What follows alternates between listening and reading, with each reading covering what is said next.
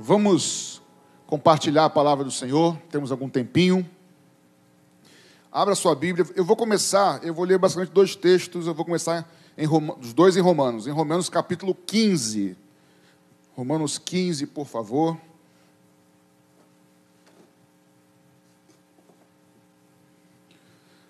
Carta de Paulo aos irmãos de Roma, capítulo 15.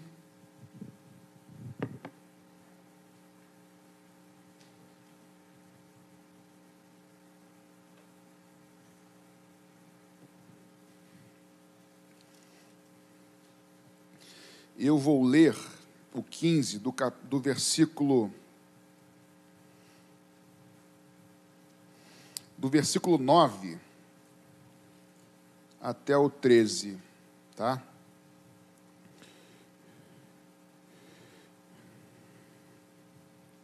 Todos acharam? Está lá em cima já? Isso. Eu vou ler só a parte de. Eu vou ler todo o 9, mas é mais do daquela parte B em diante, que diz assim: E para que os gentios glorifiquem a Deus por causa da sua misericórdia, como está escrito: Entre os gentios e cantarei louvores. Não, por isso eu te glorificarei entre os gentios e cantarei louvores ao teu nome. E também diz: Alegrem-se, ó gentios, com o povo de Deus. E ainda, louvem o Senhor, todos vocês, gentios, e todos os po povos o louvem. Virá a raiz de Jessé, aquele que se levanta para governar os gentios.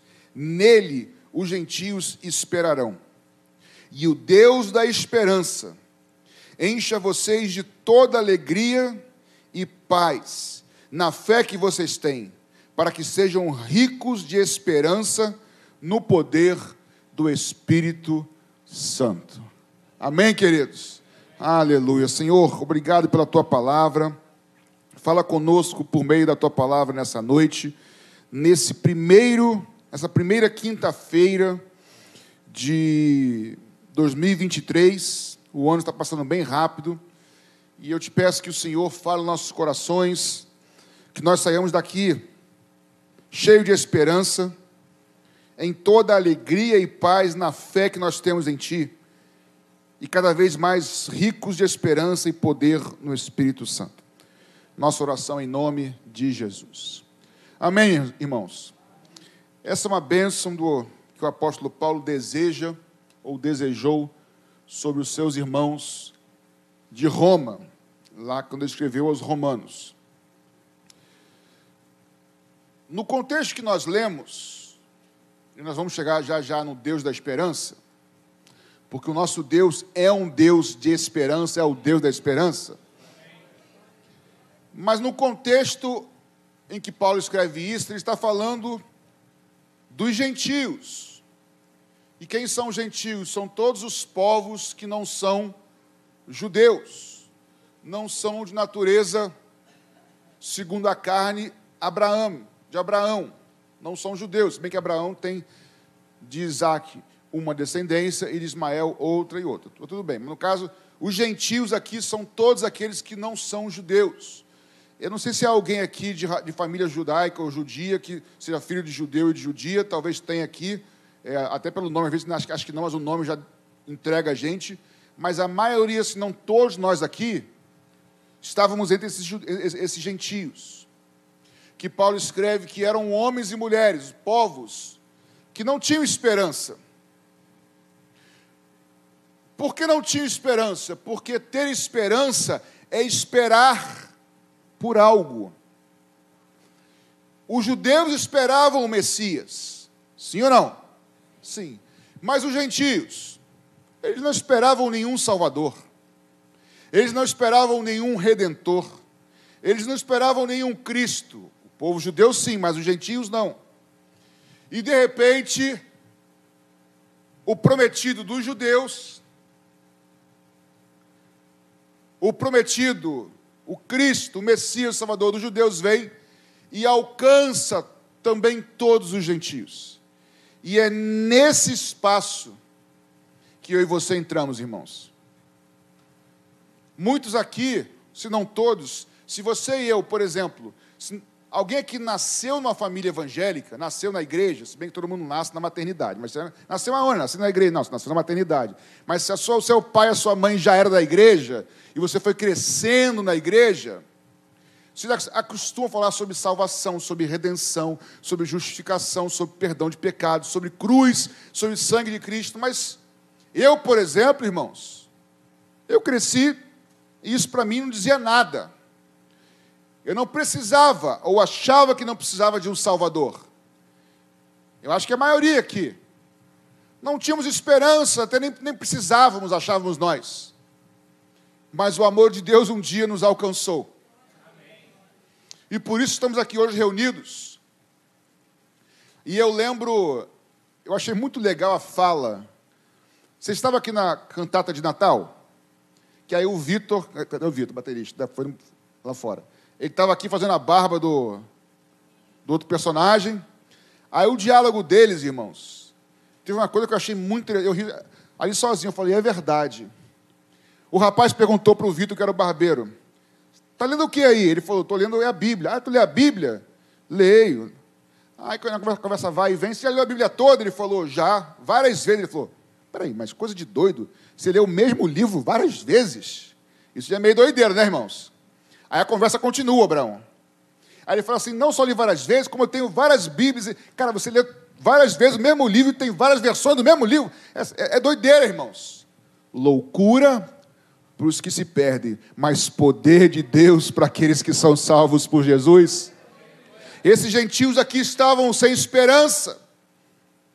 Aí o texto que nós lemos no verso finalzinho do verso 12, se não estou enganado, diz que virá da raiz, citando o profeta Isaías, virá da raiz de Jessé aquele que se levanta para governar os gentios, e nele os gentios esperarão. Eu vejo aqui nesse texto, antes de irmos para o ponto central aqui, irmãos, que é o Deus da esperança, que Jesus veio para governar os gentios, nós, nossas vidas. Ele veio para ter controle das nossas vidas mas ele tem o controle, quer dizer, ele tem o controle de tudo, de todas as coisas, mas ele, ele é, é vou reformular aqui a, a frase ficar melhor dita aqui. Ele é Senhor sobre tudo, mas nem todos se sujeitam voluntariamente ao senhorio dele. Melhorou? Ele é Senhor de todas as coisas, mas existem alguns que se sujeitam ao senhorio dele, porque não tem como, mais cedo ou mais tarde, todos vão ter que reconhecer que só Jesus Cristo é o Senhor. Alguns, infelizmente, vão reconhecer isso tarde demais, após a morte. Mas os que reconhecem em vida vão poder provar desse Deus da esperança. Ele governa todos aqueles que nele esperam. Você tem esperanças no Senhor nessa noite? Eu tenho. Eu tenho muita esperança. O ano está virando, o ano está. Virou, mas está começando, começando, desculpa, virou já o ano, estamos começando esse ano, melhor dizendo, que é mais preciso. E muda o ano e vem os sonhos, vem projeto nesse tipo. Só que para Deus mudar o ano, janeiro, 1 31 de dezembro, é. Enfim. Mas a gente faz sonhos. E eu tenho proposto em meu coração, Marcelão, atrás da câmera aí, voltar a crer em coisas que eu parei de crer. Pastor, o senhor parou de crer, irmão? Se a gente não vigiar, a gente é sugado pelas seduções do dia a dia. E a gente começa a questionar coisas. Não é questionar a divindade de Jesus, meu Senhor, não é isso, mas de promessas que são invisíveis aos olhos humanos, mas foram ditas pelo Senhor, e se Ele falou, Ele é fiel para cumprir. E aí, irmãos, quando a gente fala de Deus da esperança, e eu quero que nós saímos aqui com o nosso coração cheio de esperança, porque aonde está o Senhor, por isso que eu não creio, irmãos, que precisa, pode até ver de vez em quando, mas não precisa ter, a não ser que seja inspiração de Deus, uma direção de Deus. De Deus. Agora, fazer uma campanha, os cultos do dia tal é de cura, de libertação. Eu não estou falando que é errado isso, não, tá? Não estou me falando mesmo, pode ser, pode fazer, Mas eu entendo que aonde o Senhor está, a cura, a libertação, a, a, a, batismo com o Espírito Santo e assim por diante. Eu até entendo que é uma, é uma forma de focar num assunto. Não tem problema isso. Vai ser um culto de busca de Deus. Na verdade, todos os cultos deveriam ser cultos de busca de Deus. Aonde o Senhor está, a esperança de cura. Aonde o Senhor está, a esperança de livramento. Aonde o Senhor está, a esperança de libertação. Aonde o Senhor está, a esperança de salvação. Aonde o Senhor está, a esperança de provisão. E eu podia ir embora. Aonde o Senhor está, há esperança para o impossível. Mas quando a gente fala de esperança, e aí eu queria voltar com vocês algumas páginas da sua Bíblia, ainda com o apóstolo Paulo em Romanos. Se eu não estou enganado, Romanos 5. Deixa eu ver. Isso, Romanos 5. Mesma carta de Paulo.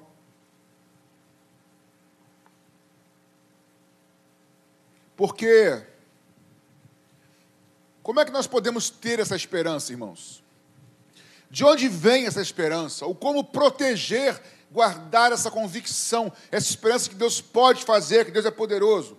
E aí Paulo fala assim em Romanos, capítulo 5, eu vou ler pouquinhos versículos, vou, um por um devagarzinho, tá? Paulo diz assim em Romanos 5: Justificados, pois, mediante a fé, temos paz com Deus por meio do nosso Senhor Jesus Cristo. Primeira coisa, irmãos, eu vou chegar na esperança, fica tranquilo. Eu, o apóstolo Paulo e vocês, vamos chegar junto à esperança. Primeira coisa, para termos esperança, ele diz: porque nós fomos justificados pela fé, nós temos paz com Cristo. Eu queria que nessa manhã, nessa noite, irmãos, perdão,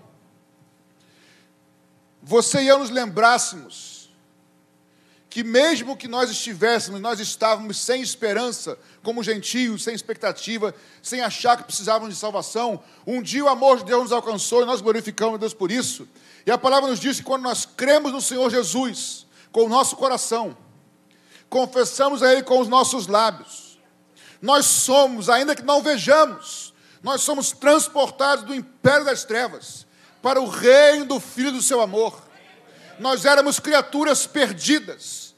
E hoje, e hoje não, naquele momento que você entregou o teu coração de forma sincera ao Senhor e creu no sangue de Jesus, você passou a ser filho de Deus. Você foi gerado de novo, é, chamamos de foi regenerado. Você foi justificado, que Paulo fala aqui, ou seja, Deus te declarou uma pessoa justa.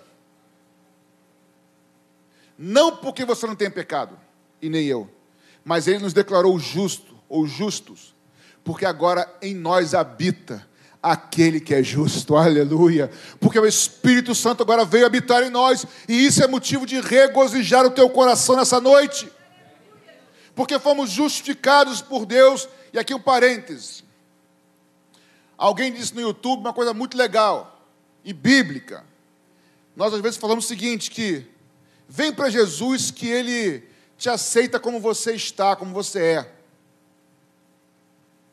aí eu ouvi e falei, tem razão, Deus, presta atenção nisso. Deus não aceita a gente como nós somos. Deus recebe a gente como nós somos, por quem Jesus é. Vou repetir. Ele não aceita a gente porque ele é santo, santo, santo e ele não tem comunhão com o pecado, ele não aceita pecadores. Ele é santo.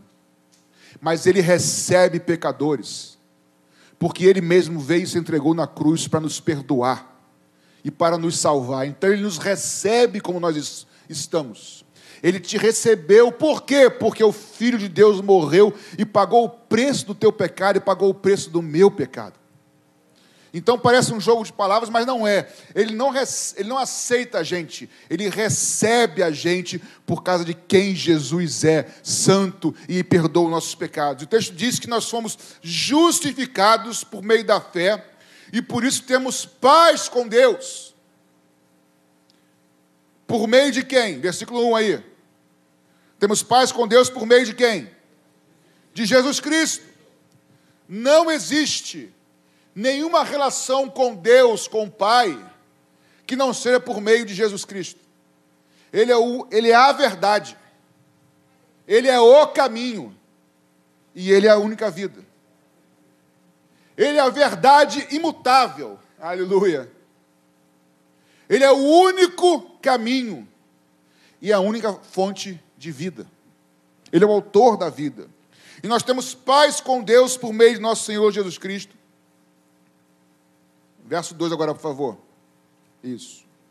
Pelo qual obtivemos também acesso pela fé a esta graça, de sermos justificados e termos paz com Ele, na qual estamos firmes e nos gloriamos na esperança da glória de Deus. Só tem esperança em Deus quem foi por Ele justificado.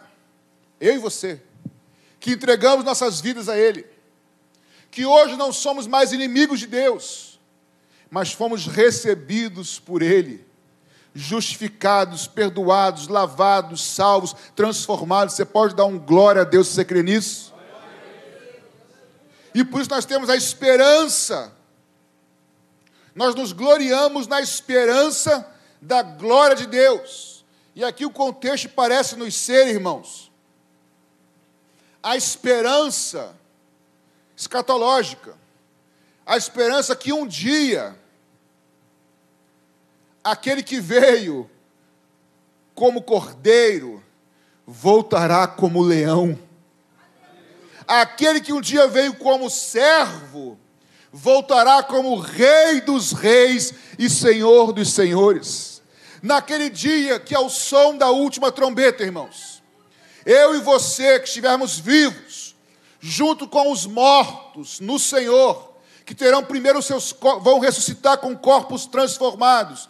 Primeira carta de Paulo aos irmãos de Tessalônica, capítulo 4, 17 em diante terão seus corpos transformados em corpos de glória. E depois nós, os vivos, teremos nossos corpos, que hoje são corruptíveis, são mortais, teremos nossos corpos transformados de maneira miraculosa. E junto com os irmãos que morreram ao longo de todos os anos, subiremos para o encontro do Senhor nos ares. Esse glorioso dia em que o nosso corpo, nesse dia, irmão, nesse dia, nesse dia maravilhoso, que é o arrebatamento da igreja. O dia mais esperado do crente da igreja. Um dia sem igual. O dia em que o céu vai se preparar para receber os santos. Um dia em que todos os anjos estarão apostos para receber os santos.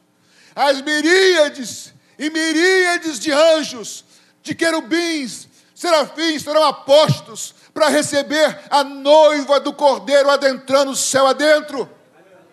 Um dia de glória, maravilha, irmãos, mas de tremendas trevas para os que ficarem. E nesse dia, irmãos, porque a gente vence uma luta aqui, mas o ano vira e vem outra luta, não vem? Vem. Mas nesse dia, irmãos, nesse maravilhoso dia, Abraão, Jorge, Fátima, esse maravilhoso dia, enquanto subimos, certamente vamos dizer: vencemos. Vencemos, porque a partir de então, irmão, não tem mais dor, não tem mais sofrimento, aleluia, não tem mais lágrimas, não tem mais tribulação, não tem mais nada, é gozo eterno na presença do Senhor. E Paulo fala: nós fomos justificados e temos, nos gloriamos na esperança dessa glória. Só que essa glória não começa lá, irmãos, ela começa hoje aqui. Aí o apóstolo Paulo vai continuar aqui escrevendo, no verso 3. E não somente isto, ou seja, não somente aquele dia, não somente no futuro nós nos gloriamos. Verso 3 mas também nos gloriamos, aí que a chapa esquenta. Podia parar aí, não podia, irmãos? Era melhor, né, Silvia? Mas não somente isto, ou seja, nos gloriamos não somente na glória da esperança de Deus. Mas também nos gloriamos nas tribulações, sabendo que a tribulação produz perseverança. A perseverança produz experiência, e a experiência, por fim, produz.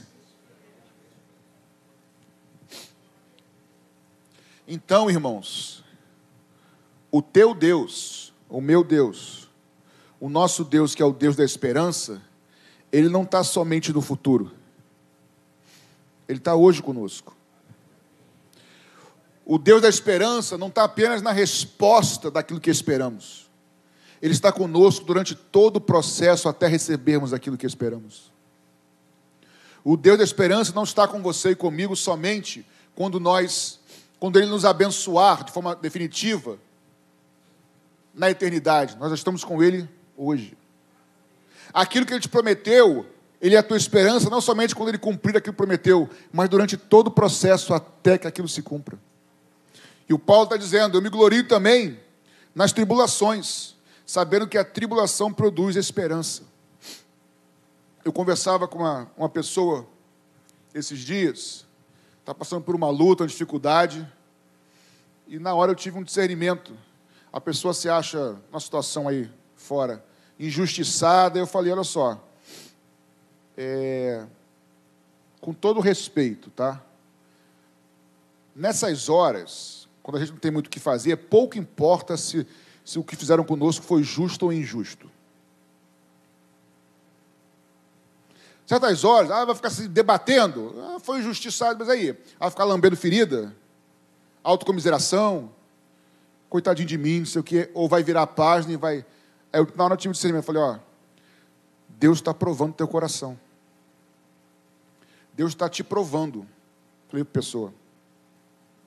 Para saber, porque é muito fácil, porque quando nós somos corrigidos de forma justa, quem não é rebelde, não é louco, né, faz o cachorrinho assim. Agora, quando nós somos injustiçados, porque afinal de contas eu não mereço ser injustiçado, porque eu sou o cara, eu sou o servo de Deus. E Jesus não foi, não, irmãos, injustiçado? E não era servo do Altíssimo, não? E quanto e Paulo? E João? Vamos embora quanto Estevão, para falar aqui um monte. Um monte mas porque mexeu com a minha, meu orgulho, com a minha, como é que se diz? Com a minha imagem, não, com a minha reputação. Irmão, mexeu com a sua reputação? E eu falei para a pessoa: Deus está provando o teu coração se você vai continuar sendo fiel, mesmo sendo injustiçado. Sabe por quê? É na tribulação, irmãos, que a gente é provado para perseverar fiel a Deus.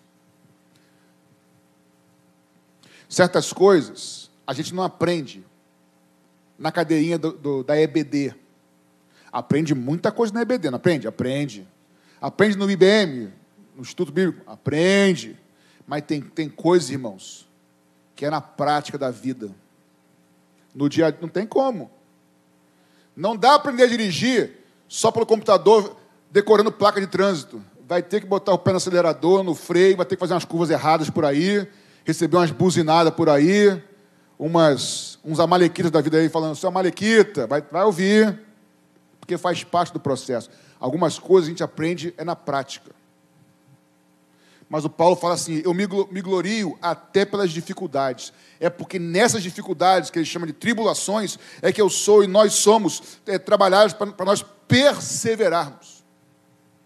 E eu sempre digo que quando nós perseveramos, é na perseverança no meio da adversidade que eu e você, aí volta aqui no início da pregação, quando eu falei, enquanto falava nas ofertas, é no meio da tribulação que nós perseveramos, é nesse tempo que nós não gostamos, mas é nesse tempo que nós temos experiências com Deus, e é nesse tempo que nós crescemos com Deus. Não tem como, cresce no fogo, irmão. Pastor, eu quero fazer aula de boxe. Muay Thai, beleza. Só que eu não quero tomar soco. Você não vai fazer. Não vai fazer.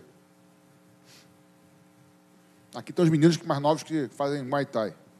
Aí quando chegam na igreja, chegam com uma catinga que só Jesus, né? Aí tomar um banho primeiro, irmão, é, é brabo. Aí eles vêm, tem mais que fazer, faz mesmo, gasta energia, porque falta energia. mas vai tomar soco na cara. Só que tem lá o treinador que está controlando tudo.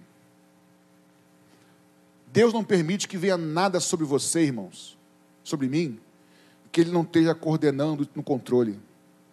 O soco pode parecer pesado, mas Deus está treinando você.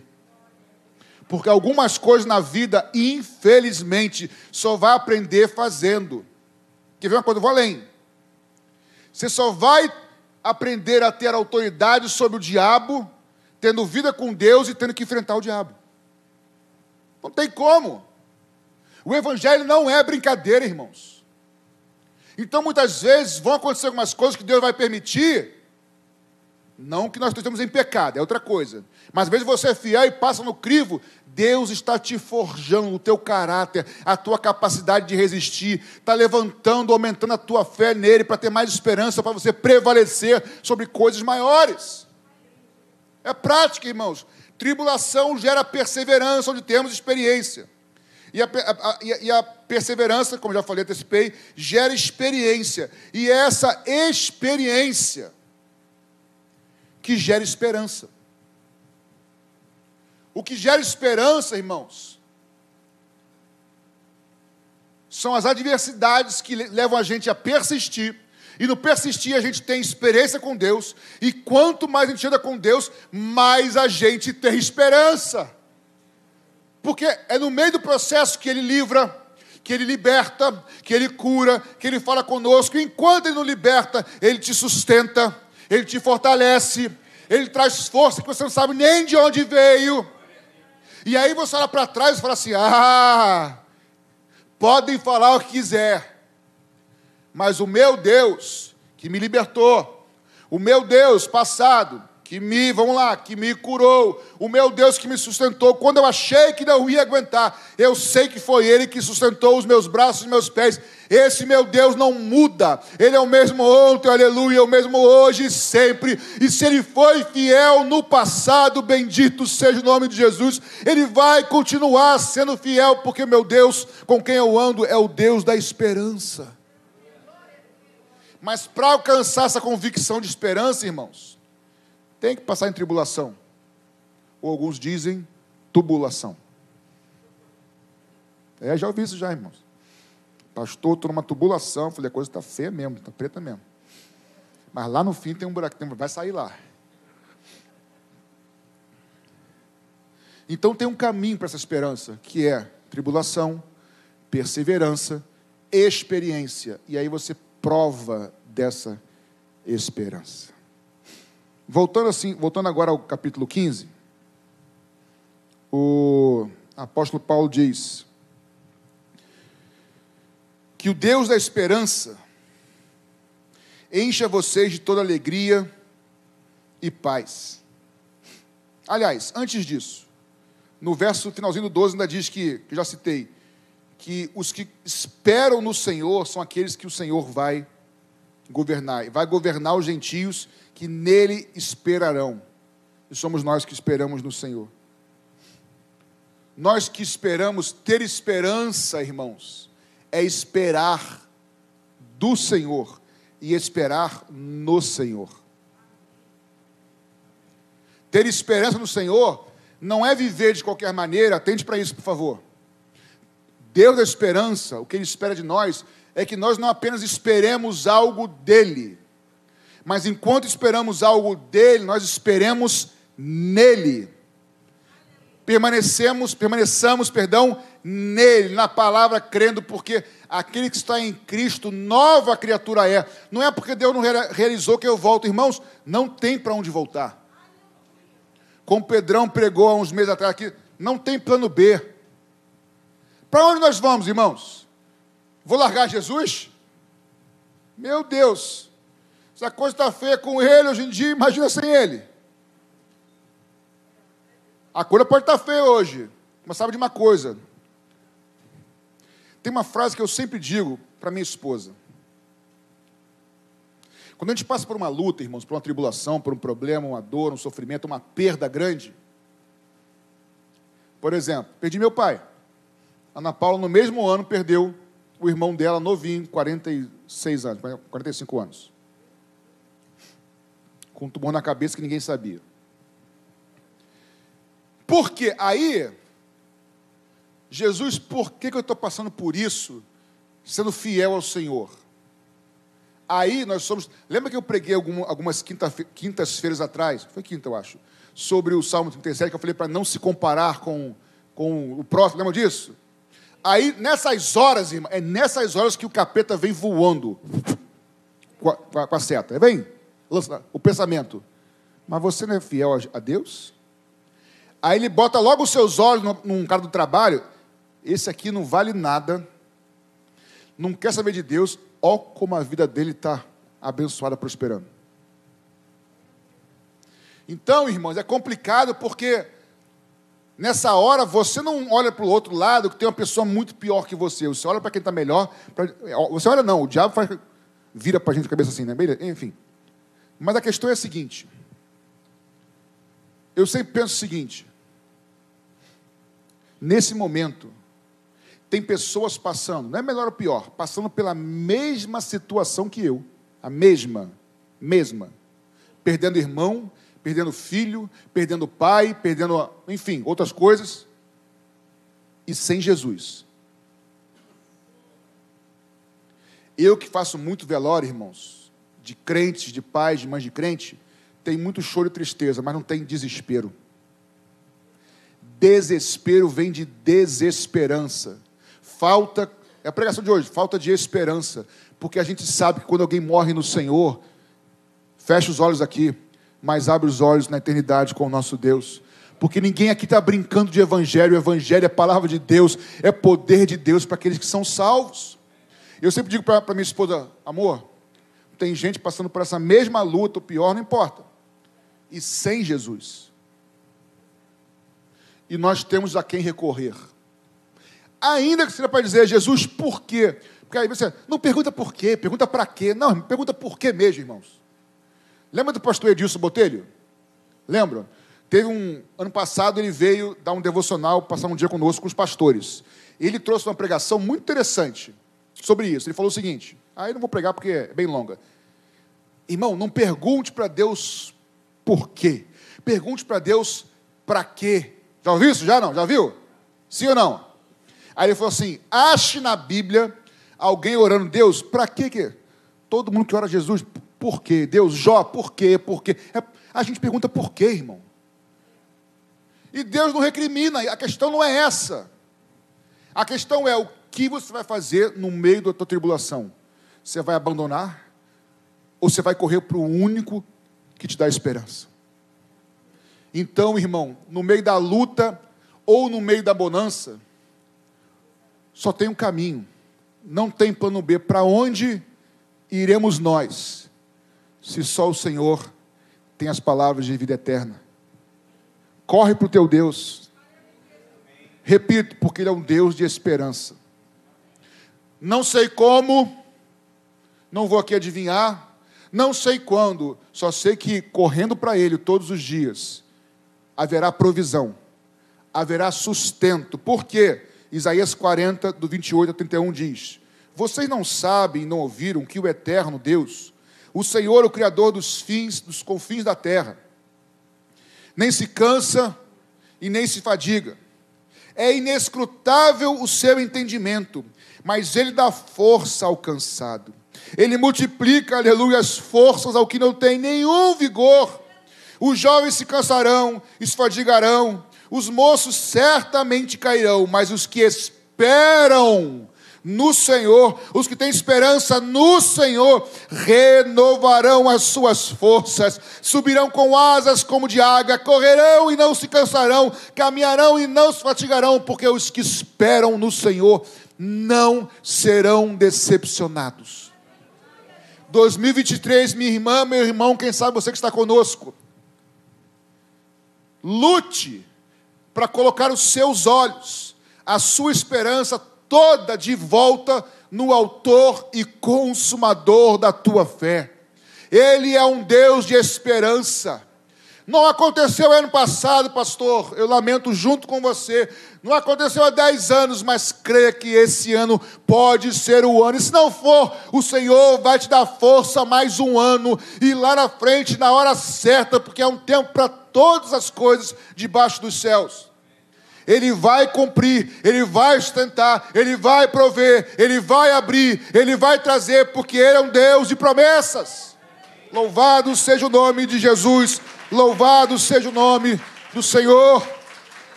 E aí Paulo diz, aleluia, no verso 13, que é o central, e o Deus da esperança, não é o Deus que tem esperança, Ele é a própria esperança é dele.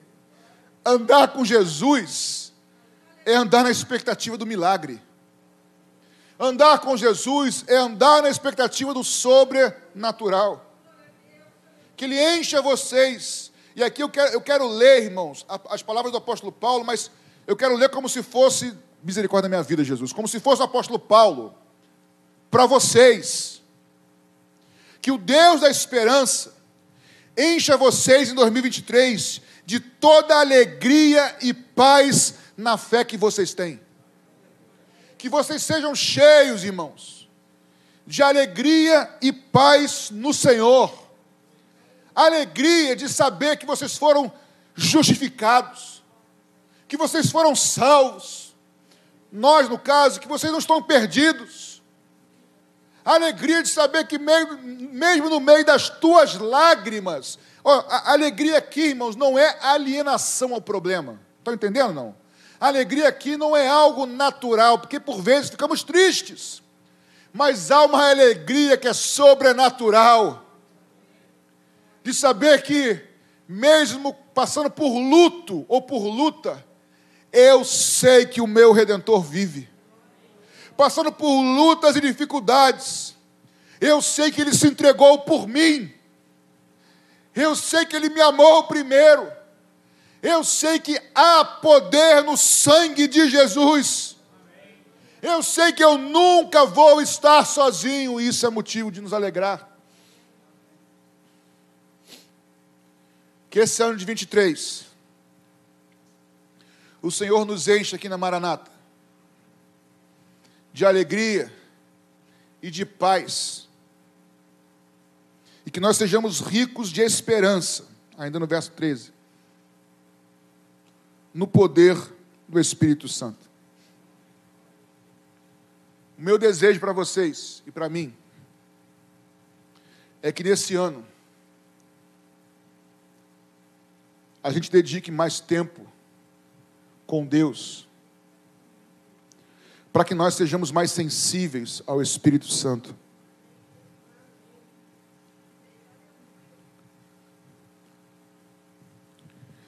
Sem Cristo não há igreja.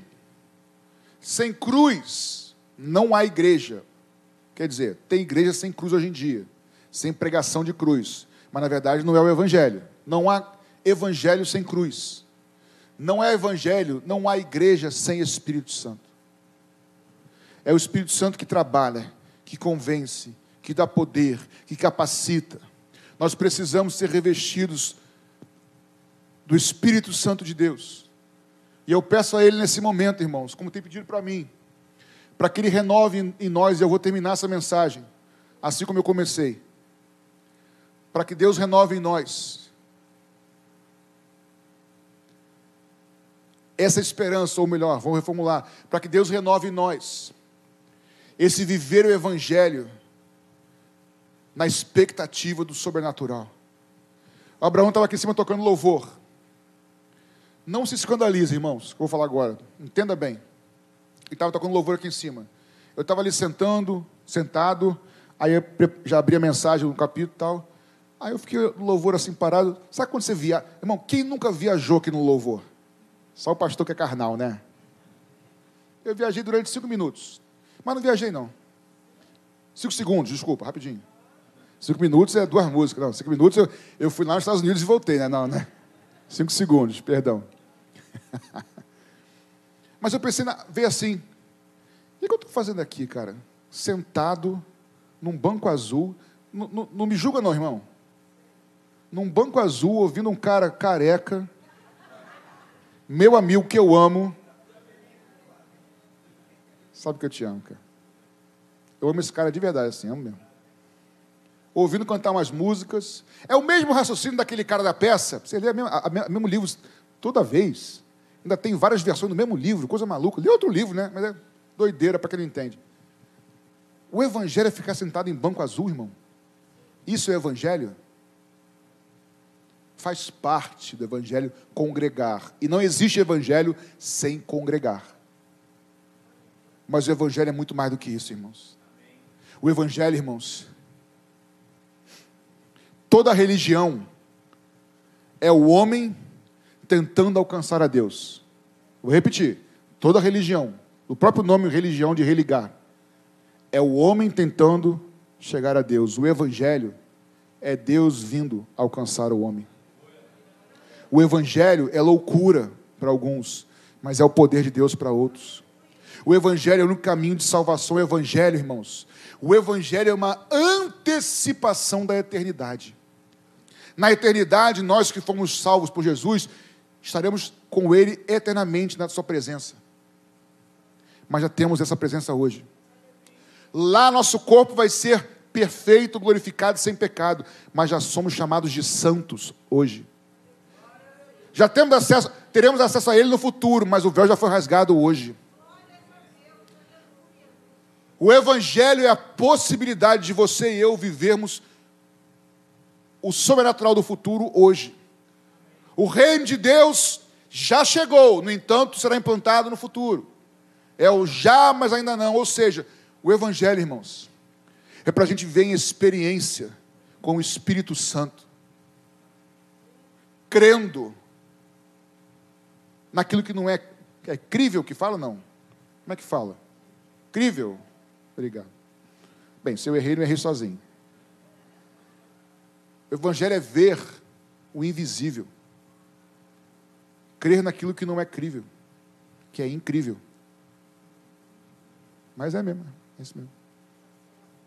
Que Deus nos ajude, irmãos, a pela fé na palavra de Deus, ver o que ninguém vê, crer no que ninguém crê, ninguém pode falar, porque nós não andamos pelo que nós vemos, nós andamos pelo que nós cremos. E Deus é fiel para cumprir todas as suas promessas. Ele prometeu estar conosco todos os dias.